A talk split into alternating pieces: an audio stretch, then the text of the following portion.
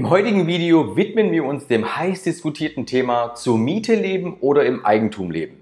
Bei den meisten meiner Immobilieninteressenten kommt diese Frage immer wieder auf und wird dann von mir bis ins kleinste Detail durchleuchtet. Heute sprechen wir mal über die sieben wichtigsten Punkte, die man beachten sollte, wenn es um die Entscheidung geht, kaufen oder mieten. Danach sprechen wir noch über die wichtigsten Vor- und Nachteile beim Mieten und Kaufen, rechnen mal ein Beispiel gemeinsam durch und ich sage dir, in welchem Fall Mieten oder in welchem Fall Kaufen die bessere Wahl ist. Legen wir direkt los mit den sieben Punkten und kommen somit zu Punkt Nummer eins: Mieten sind rausgeworfenes Geld.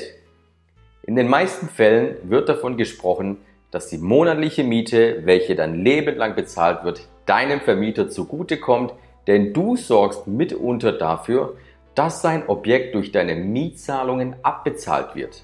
Aber hier sollte auch beachtet werden, dass wir nicht Kredit und Miete gegenüberstellen sollten, sondern eher Zins und Miete, da Kredit aus Zins und Tilgung besteht.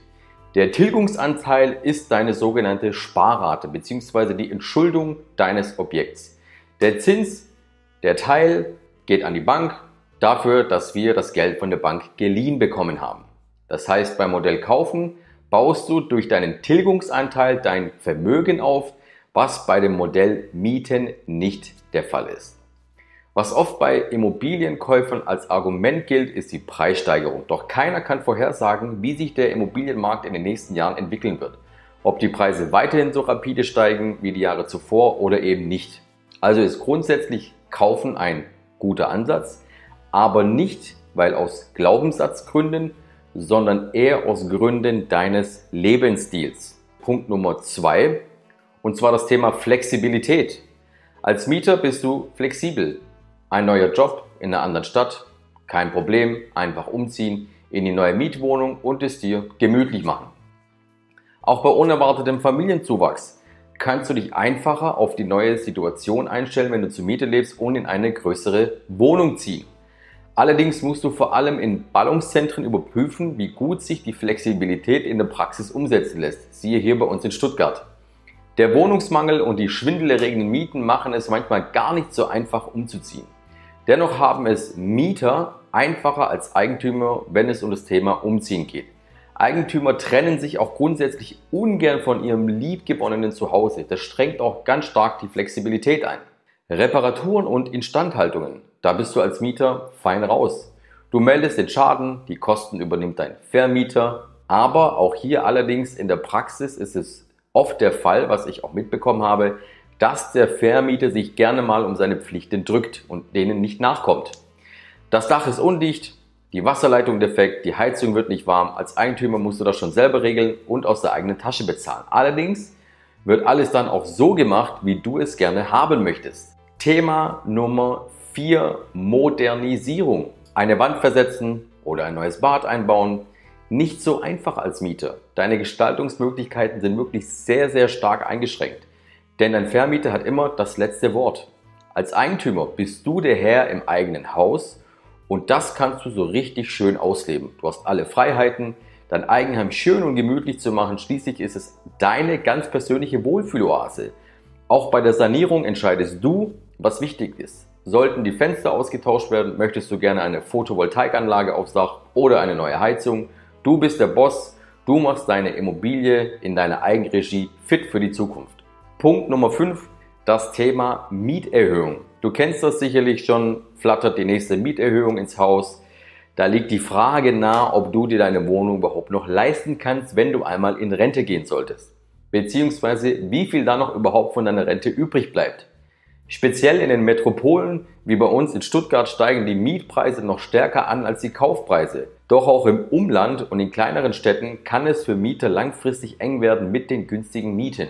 Miete zahlen als Eigentümer war gestern. Und wenn dein Haus bis zur Rente abbezahlt ist, sparst du monatlich richtig Geld. Vor allem, solange die Zinsen auf einem historisch niedrigen Niveau bleiben, wie wir es jetzt seit geraumer Zeit haben. Die eigenen vier Wände sind also eine super Altersvorsorge. Kommen wir zu Punkt Nummer 6, das Thema Nebenkosten. Wie sich die Nebenkosten perspektivisch entwickeln, weiß keiner. Aber sie sind ein Kostenfaktor für dich als Mieter. Nebenkosten fallen allerdings auch für Eigenheimbesitzer an. Sie sind oft sogar höher als bei Mietern. Denn zu den Aufwendungen für Energie, Wasser oder ähnlichem kommt auch noch regelmäßig weitere Kosten dazu, die im Normalfall nicht auf den Mieter umgelegt werden können. Außerdem musst du Rücklagen für eventuell notwendige Reparaturen bilden und das geht ordentlich ins Geld. Andererseits können sich Investitionen in ein Eigenheim auch bei deinen Nebenkosten lohnen. Eine modernisierte Immobilie verbraucht weniger Energie und das ist günstig für die Nebenkosten und bietet zudem noch eine Wertsteigerung. Punkt Nummer 7 und somit der letzte Punkt sind Wohnkosten. Du zahlst Monat für Monat Miete. Den Hausbesitzer freut das. Aber wenn du mal nachrechnest, stellst du fest, dass mit den Jahren eine richtig stattliche Summe zusammenkommt. Und du fragst dich gelegentlich, ob es nicht klüger wäre, das Geld in eine eigene Immobilie zu stecken. Als Eigentümer musst du dagegen über viele Jahre deinen Kredit abzahlen. Experten schätzen, dass die monatliche Belastung einer Finanzierung etwa 20 bis 30 Prozent höher ist als für die Miete eines vergleichbaren Objekts. Aber das Haus oder die Wohnung gehört dann natürlich irgendwann dir. Damit schaffst du Vermögen, was mit deiner Miete nicht der Fall ist. Miete gleich Monatsrate. Wenn es zum Kostenvergleich beider Optionen kommt, machen viele den Fehler, die Höhe der Kreditrate mit der bisherigen Mietzahlung zu vergleichen. Aber Vorsicht! Liegt die finanzielle Belastung der Kreditrate gleich oder unter den Mietausgaben, gilt dies nicht als eindeutiges Indiz für den Kauf einer Immobilie.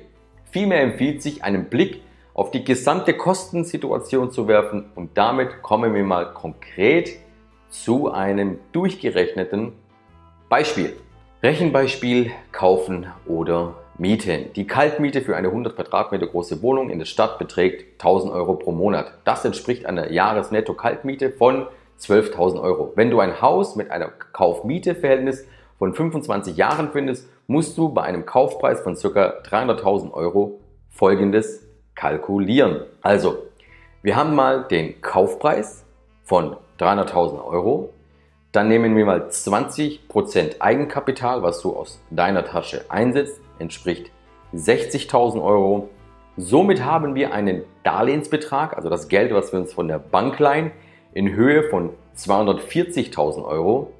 Dieser wird verzinst mit einem effektiven Jahreszins von, sagen wir mal, durchschnittlich 1,5 Prozent momentan. Die anfängliche Tilgung hat hier eine Höhe von 3 Prozent, macht somit eine Gesamtmonatsrate von 900 Euro aus. In der Rechnung liegen die Kosten für den Kauf einer Immobilie fast so hoch wie die für das Wohnen zur Miete. Die Kalkulation ist zu diesem Zeitpunkt jedoch noch nicht abgeschlossen. Es fehlen noch die Kaufnebenkosten, die neben dem Kaufpreis und der Finanzierung auf dich zukommen. Die können sich zusammensetzen zum Beispiel aus Maklerprovision, je nachdem, ob du das Objekt mit oder ohne Makler gekauft hast. Auf jeden Fall die Notarkosten, Grundbucheintrag und Grunderwerbsteuer. Diese erhöhen den Endpreis deiner Immobilie um einiges. Es empfiehlt sich abhängig vom Bundesland 10 bis 15 Prozent des Kaufpreises einzuplanen.